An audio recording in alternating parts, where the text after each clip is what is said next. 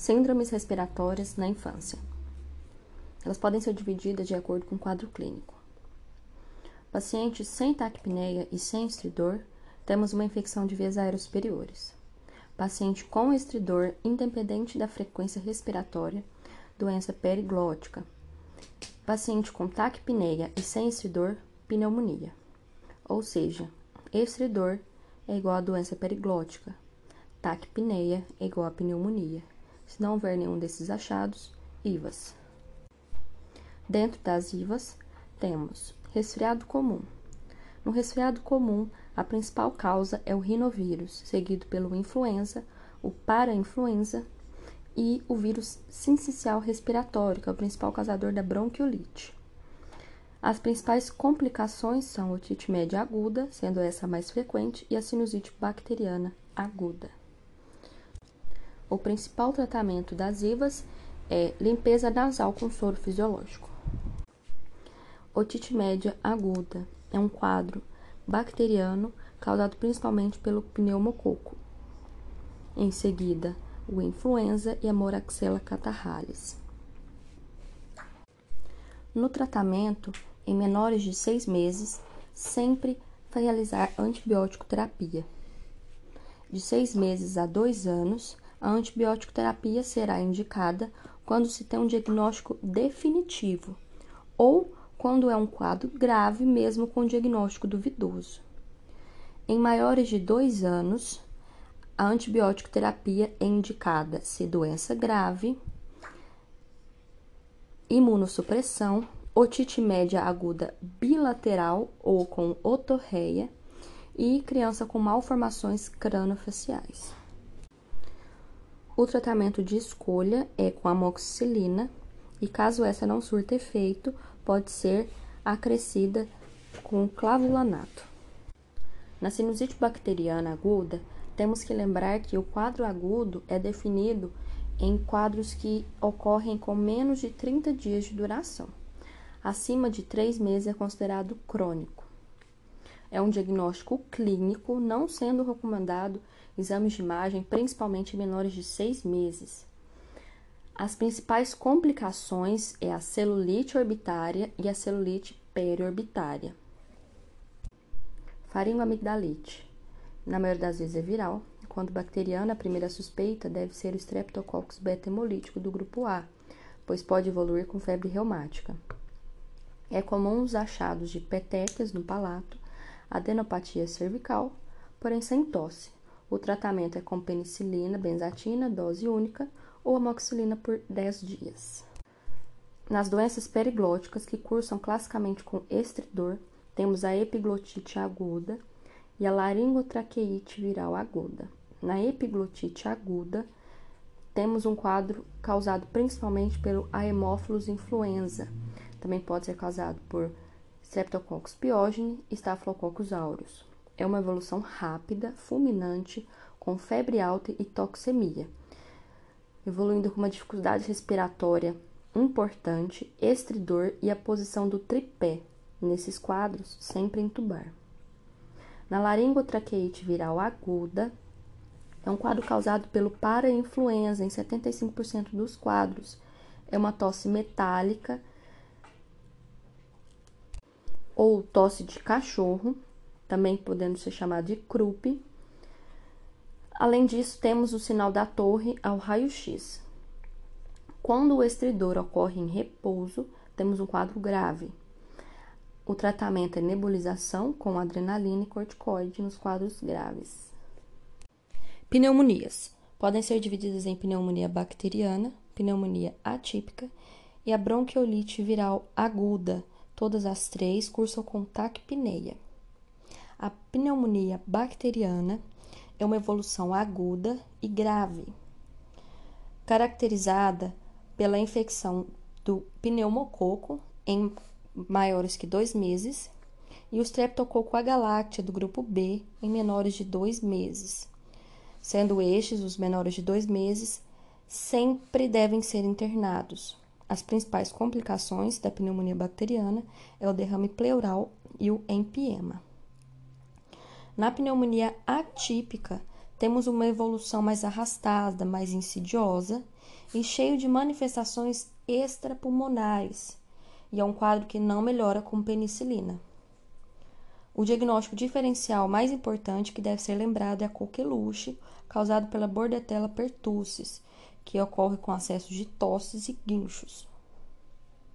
A bronquiolite viral é classicamente conhecida pelo primeiro episódio de sibilância e resfriado em menores de dois anos. É causada pelo vírus sincicial respiratório. É um quadro que cursa com ataque pneia, além de sibilos, febre e tosse. Lembrar sempre que o diagnóstico de pneumonia é dado principalmente pelo achado de taquipneia. Os valores de taquipneia são, em menores de dois meses, maior ou igual a 60 incursões por minuto, de 2 a 11 meses, maior ou igual a 50 incursões por minuto, e de 1 a 4 anos, maior ou igual a 40 incursões por minuto. Pré-operatório. Importante para avaliar o risco cardiovascular do paciente. Inicialmente, é feita uma classificação pelo ASA, em que temos ASA 1, um paciente rígido, sem nenhuma comorbidade. ASA 2, um paciente com doença sistêmica leve ou controlada, sem limitações funcionais, além de pacientes tabagistas e etilistas.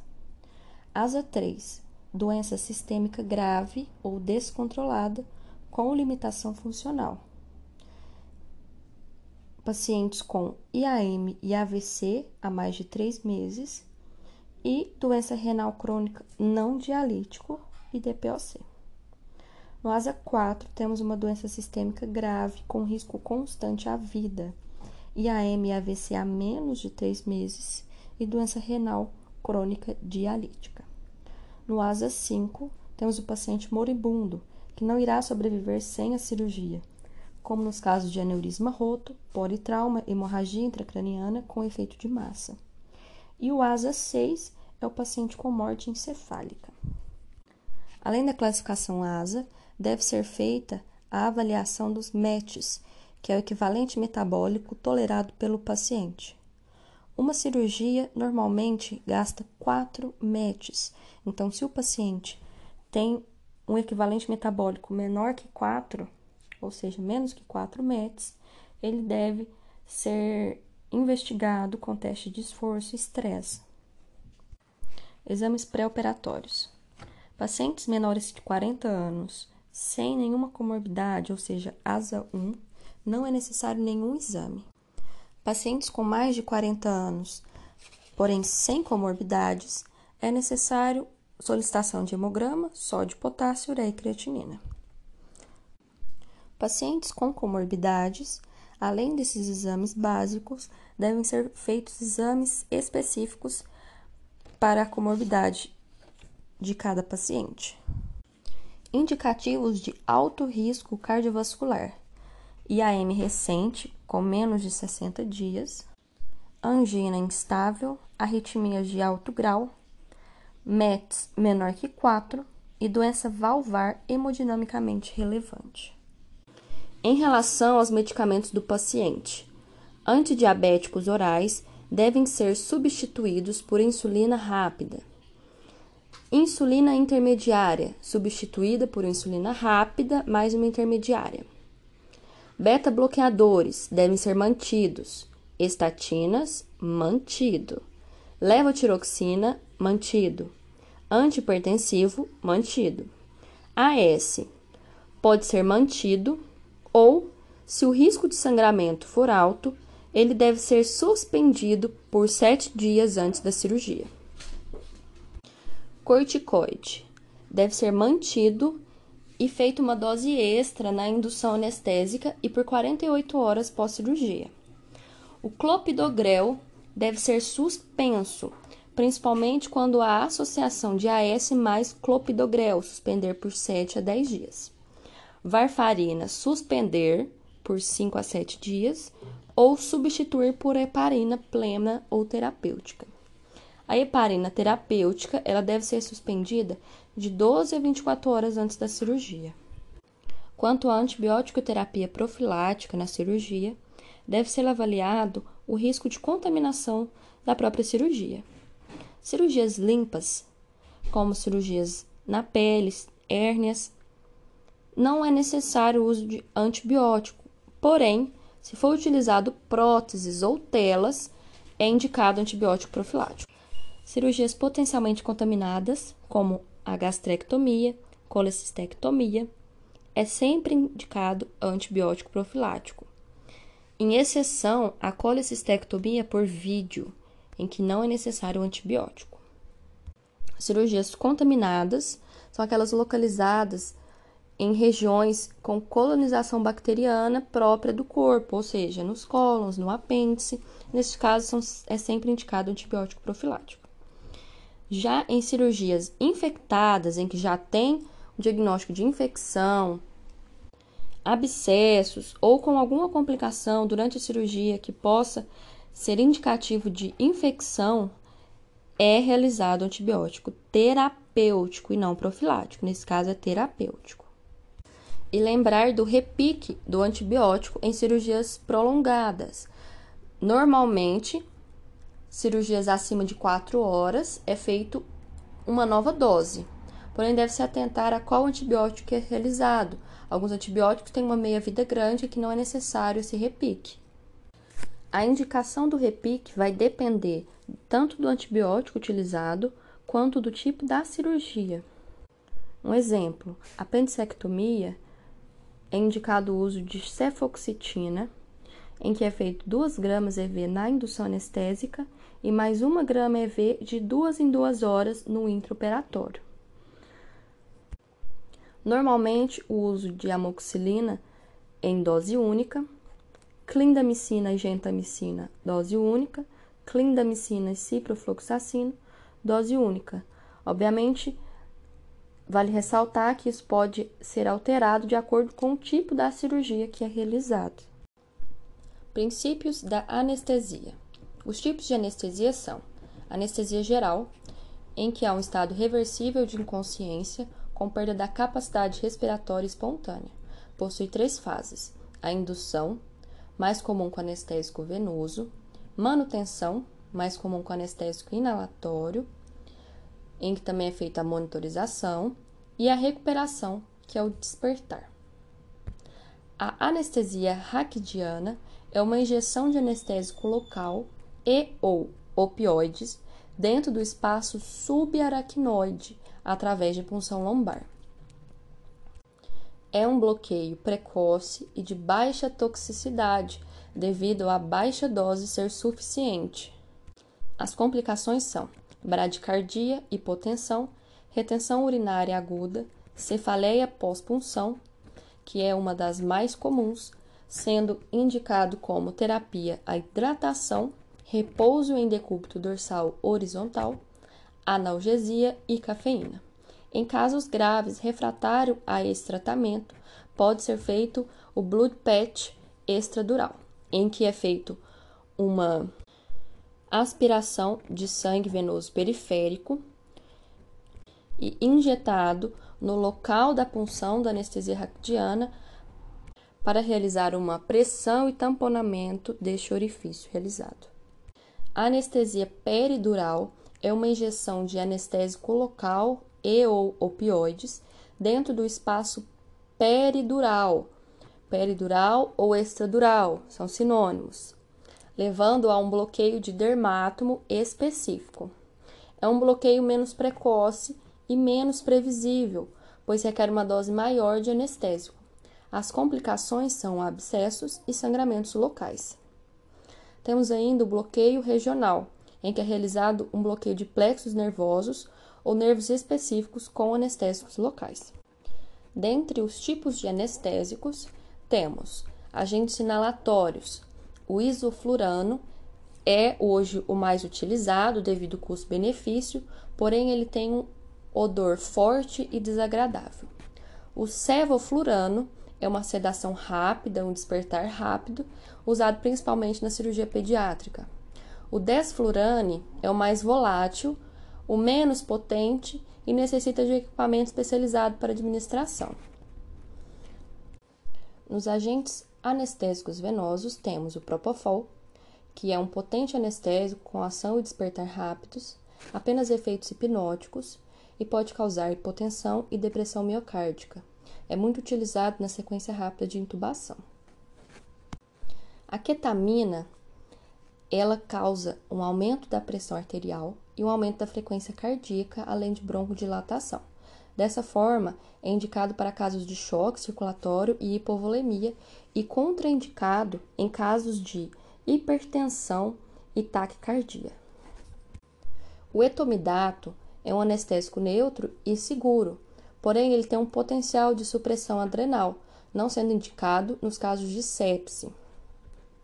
Na classe dos benzodiazepínicos temos o midazolam, é um ansiolítico e causa amnésia, pode levar a cardiodepressão. Seu antídoto é o flumazenil. Dentro dos opioides temos a morfina, o tramadol e o fentanil, sendo o antagonista o naloxone. Os bloqueadores neuromusculares podem ser divididos em despolarizantes e não despolarizantes. Nos despolarizantes, temos basicamente a succinilcolina. Ela causa uma hipercalemia. Dessa forma, é indicado evitar o seu uso em grandes queimados e traumas musculares extensos. É ainda relacionada à hipertermia maligna. Além da succinilcolina, a hipertermia maligna pode ser causada pelo alotano, enflurano e isoflurano. O antagonista da succinilcolina é o dantrolene. Os bloqueadores neuromusculares não despolarizantes são o rocurônio, pancurônio, vecurônio e cisatracúrio. E por último, temos os agentes locais. Para uma alta eficácia desses anestésicos, é necessário um grande volume, uma alta concentração e uma alta lipossolubilidade, além de um pKa baixo. A toxicidade desses agentes anestésicos são manifestados pelo formigamento da língua e lábios, além de gosto metálico. Síndrome ictérica. Temos três causas principais: hepatites, hemólise e colestase. Além dessas três causas, temos algumas outras síndromes que podem levar ao aumento de bilirrubina, causando uma síndrome ictérica. Essas síndromes são a síndrome de Gilbert, que tem um aumento de bilirrubina indireta, a Crickler-Najar, que é um aumento de bilirrubina indireta, e Rotor-Dubin-Johnson, que é um aumento de bilirrubina direta. São síndromes um pouco mais incomuns. A Gilbert é relativamente mais comum. Então, atentar aí que a síndrome de Gilbert é um aumento de bilirrubina indireta, ocasionado por estresse, fadiga, situações tanto psicológicas como é, hipoglicemias e etc. Nas hepatites temos aumento de bilirrubina direta. As transaminases estão muito elevadas, acima de 10 vezes do valor de referência. E as fosfatase, a fosfatase alcalina e a gama GT estão levemente tocadas. As colestases também eu vou ter um aumento de bilirrubina direta. Porém, eu não vou ter tanta alteração de transaminases. As TGO e TGP estarão levemente tocadas, levemente aumentadas. O que mais chama atenção é o aumento das canaliculares, a fosfatase alcalina e a gama-GT. Elas podem estar até quatro vezes acima do valor de referência. E nesse caso, temos um sintoma clínico bem específico que é o prurido. Ter um aumento de bilirrubina indireta associada à anemia. E, juntamente com isso, uma diminuição da aptoglobina. Bom, agora vamos especificar as causas de hepatite. As causas de hepatite temos a hepatite alcoólica, a hepatite B, C e A. Temos as outras, porém essas são as mais importantes do contexto clínico e epidemiológico. A hepatite alcoólica, ela é caracterizada por uma necrose centrolobular e nela teremos um aumento de TGO sobre o TGP. Então, TGO maior que TGP ou AST maior que ALT. Além da história epidemiológica de uso crônico de álcool, né? A hepatite B é uma hepatite viral que tem a maior chance de evolução para um quadro fulminante. Para o diagnóstico da hepatite B, deve ser solicitado as sorologias. Nas sorologias para hepatite B, temos o HBsAg, que é o primeiro marcador a positivar na infecção aguda. Então, HBsAg positivo, o paciente está com hepatite B. HBsAg negativo, não podemos descartar hepatite B ainda. HBeAg, HBeAg indica a fase de replicação viral, positivo indica maior infecciosidade. Temos o anti-HBC, que ele detecta anticorpos IgM e IgG. Então, a partir da avaliação separada do IgM e do IgG, podemos dizer se o paciente teve contato ou não é, com o vírus. Anti-HBS indica imunidade. Então, ele é avaliado principalmente para ver se pacientes soroconverteram a vacina contra a hepatite B. Já o, o anti-HBE, ele está relacionado com o fim da fase de replicação. Então, no final da fase de replicação, ele costuma positivar. E dessa forma é possível a gente acompanhar pacientes, é, tanto da questão vacinal, quanto pacientes com a doença crônicos e agudos. Já a hepatite C é a que menos leva um quadro fulminante e que mais leva um quadro crônico. Nela, a infecção é por via sexual, por via vertical ou por via sanguínea. O exame solicitado nesse caso é somente o anti-HCV.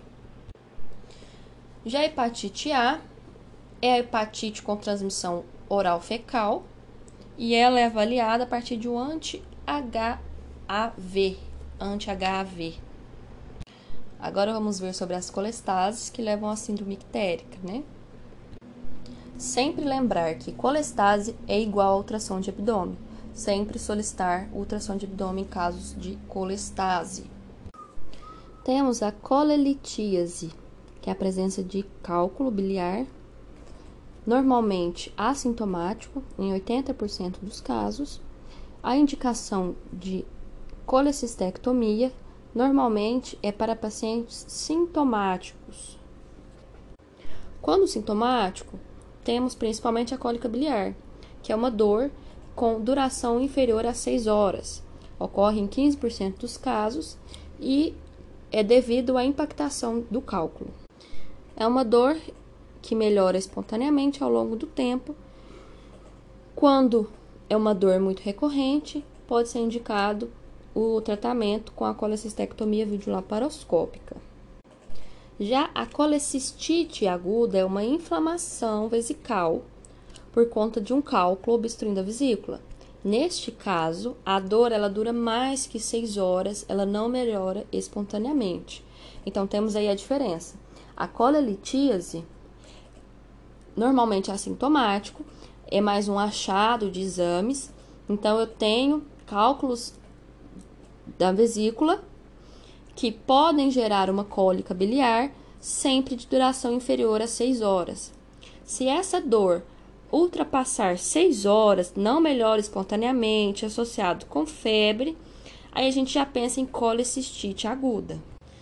Na colecistite aguda, podemos usar o sinal semiológico de Murphy, que é a interrupção súbita da inspiração forçada durante a compressão do ponto cístico.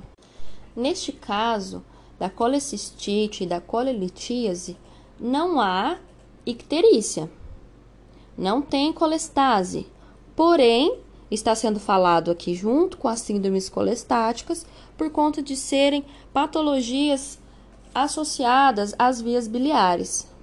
O diagnóstico padrão ouro da colecistite aguda é a cintilografia biliar. Nela, não não haverá preenchimento da vesícula biliar, ou seja, uma ausência de contraste na vesícula biliar, Quando isso é visualizado, eu posso fechar o diagnóstico de colecistite aguda. Quanto ao tratamento, são feitas medidas gerais e antibiótico terapia, pensando principalmente em Escherichia coli, Klebsiella, Enterobacter e Enterococo. A colecistectomia, idealmente, deve ser laparoscópica e precoce, até 72 horas do início do quadro. E em casos graves, sem condições cirúrgicas, pode ser feita uma colecistostomia percutânea. As principais complicações da colecistite aguda são as perfurações, que podem ser livre no peritônio, que indica uma cirurgia de emergência, localizada, ela é bloqueada por conta de um abscesso, então tem que avaliar uma colecistostomia percutânea. E quando essa perfuração é via fístula, então é uma fístula biliar, iliobiliar. Nesse caso de fístula iliobiliar, no exame de imagem pode ser visto uma pneumobilia, ou seja, ar na vesícula que veio do ilho, e obstrução do delgado, devido ao cálculo ter impactado e obstruído o ilho distal. Outra complicação é a colecistite enfisematosa, causada pela infecção do Clostridium. Vai haver gás na parede da vesícula e ele é mais comum em homens diabéticos. Agora entrando nas colestases propriamente ditas, temos a coledocolitíase e a colangite aguda. Na coledocolitíase, eu tenho um cálculo no colédoco. Então, eu vou ter uma obstrução da via biliar, dessa forma acarreta numa síndrome ictérica. Porém, a icterícia da coledocolitíase é intermitente ou flutuante, pois devido à mobilidade do cálculo interior do colédoco, pode haver passagem de bile nessa mobilização. Então, é, a obstrução é intermitente, dessa forma a vesícula não chega a se distender. Então, também não vou conseguir palpar a vesícula neste caso. Então, voltando, coledocolitíase, cálculo impactado no colédoco, icterícia intermitente ou flutuante e vesícula não palpável. Neste caso, o diagnóstico pode ser feito por ultrassom. E já o tratamento, temos três opções: a CPRE, em que vai ser realizada uma papilotomia endoscópica. Pode ainda ser feita uma exploração cirúrgica é, videolaparoscópica ou aberta, é, em que é colocado o dreno de Kerr que ele diminui riscos de estenose no pós-operatório, ou então uma derivação bilio-digestiva em casos refratários, mas com colédoco dilatado, cálculos intrabiliares ou múltiplos cálculos. Quando temos uma coledocolitíase que evolui com uma infecção, nós teremos a colangite aguda. Dessa forma, então, a colangite aguda é um quadro de obstrução e infecção do trato biliar caracterizado pelos sintomas da tríade de Charcot, que é febre com calafrios, icterícia e dor abdominal. A fisiopatologia da colangite é uma obstrução duradoura com estase biliar que leva à proliferação bacteriana e, consequentemente, infecção. O tratamento é antibiótico e drenagem biliar.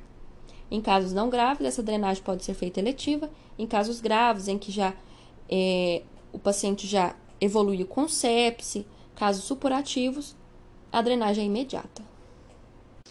Outra causa de síndrome colestática são os tumores periampulares. Eles cursam com icterícia colestática progressiva e o achado de vesícula de Corbusier, que é uma vesícula palpável, porém indolor, devido a uma distensão lenta e progressiva além de também uma perda ponderal importante. O diagnóstico de padrão ouro é a tomografia de abdômen e normalmente a cirurgia mais indicada para esses tipos de tumores é a cirurgia de Whipple, a duodenopancreatectomia. Temos então de tumores periampulares, o CA de cabeça de pâncreas, o CA de ampola de Vater colangiocarcinoma, CA de duodeno. Colangiocarcinoma perihilar, também chamado de tumor de Klatskin. Lembrar então que o câncer de pâncreas é mais comumente localizado na cabeça do pâncreas, quando nessa localização ele pode levar a essa síndrome colestática. Além de que o câncer de pâncreas, em 95% são adenocarcinomas, e o marcador relacionado é o CA19.9. É um câncer de alta taxa de mortalidade devido a um diagnóstico tardio. Os prognósticos são relacionados à ressecabilidade, tumores irressecáveis. Tumores irressecáveis possuem um prognóstico de 5 a 8 meses de vida. Tumores ressecáveis possuem prognóstico de 10 a 40% de sobrevida em 5 anos. Hérnias de parede abdominal. Primeiramente, temos que relembrar o triângulo de Hasselbalch, uma localização anatômica muito importante para diferenciar as hérnias inguinais em direta e indireta. O triângulo de Hasselbalch ele é composto pela face lateral do músculo reto abdominal, pelo ligamento inguinal e pelos vasos epigástricos inferiores. Portanto, a primeira diferença entre a hernia indireta e a direta é a localização em relação aos vasos epigástricos inferiores. A hernia direta se localiza medialmente aos vasos epigástricos inferiores. A hérnia indireta localiza-se lateralmente aos vasos epigástricos inferiores. Temos então a hérnia inguinal indireta, que é a mais frequente. Ela ocorre devido ao anel inguinal estar aberto. Durante a palpação deste local, e com a manobra de Valsalve, o avaliador irá perceber um abaulamento na lateral do dedo indicador que foi utilizado para essa abordagem. Já a hérnia inguinal direta, ela ocorre por conta de uma fraqueza da parede localizada ali nesse triângulo de Hasselbalch. Durante a palpação manual do local, é, o abaulamento será sentido na ponta do dedo utilizado para fazer essa palpação. Temos ainda relacionado a esse triângulo de Hasselbalch as hérnias femorais, que ocorrem abaixo do ligamento inguinal. Então, elas saem pelo canal femoral. Na teoria, a indicação de herniorrafia é feita para hérnias sintomáticas e de maior tamanho. Homem com hérnia pequena assintomática pode ser feita somente observação. A indicação costuma ser uma herniorrafia aberta com colocação de tela Porém, existem algumas indicações de hernoplastia videolaparoscópicas, que são hérnias inguinais recidivadas ou bilaterais e hérnias femorais. Existem algumas outras hérnias que possuem epônimos que são importantes lembrar. A hérnia de Littré é uma hérnia do encarceramento do divertículo de Merkel. A hérnia de Richter tem como conteúdo a borda antimesentérica intestinal. E a hernia de Amiant é uma hernia com conteúdo do apêndice dentro dessa hernia.